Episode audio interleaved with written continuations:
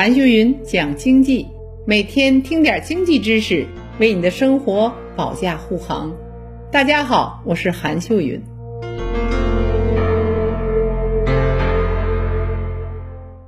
持续上涨好久的猪肉价格，这次终于下跌了。这不啊，十二月九号这一天，国家统计局公布了物价指数 CPI 同比下降了零点五。说猪肉价格下降了也很多，这样看来，我们可以便宜的吃到猪肉了。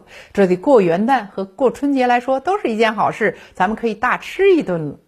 十一月份居民消费价格指数也叫 CPI，出现了从二零零九年十月以来首次同比下降，物价指数是负的零点五。这又意味着什么呢？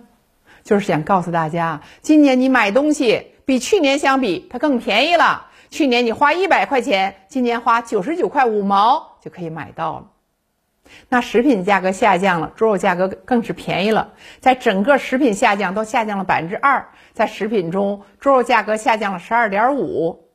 那鸡蛋呢、鸡肉啊、鸭肉价格都分别向下，降幅都开始有所扩大。像交通和通讯的价格向下，受到国际油价的影响，汽油和柴油的价格同时都分别向下了。物价向下是件好事儿啊，这说明食品的供应充足，老百姓花少的钱就能买到多的东西，大家吃得起猪肉，民生改善了，经济向好。但这是供给增多了，是自然价格的向下回落，不是大家吃不起猪肉导致价格的向下。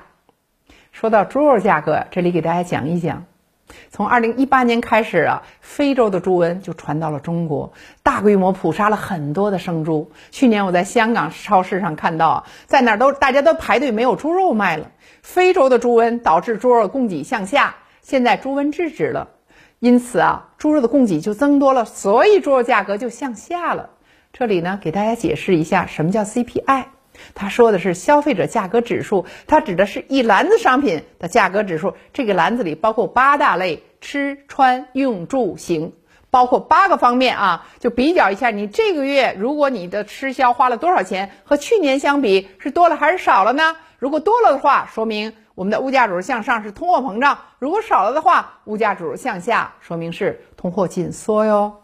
那还有一概念给大家交代一下，什么叫 PPI？PPI 说的是工业生产者价格指数，那这一次同比降幅收窄了负的一点五。嗯，有人说负的一点五，你怎么还说好呢？不是因为我们原来的生产者价格指数更在向下，而这个月当中已经降幅收窄了，那说明工业生产形势变好，就业形势好了，那我们打工多了，收入多了，我们的生活就会变得好一点。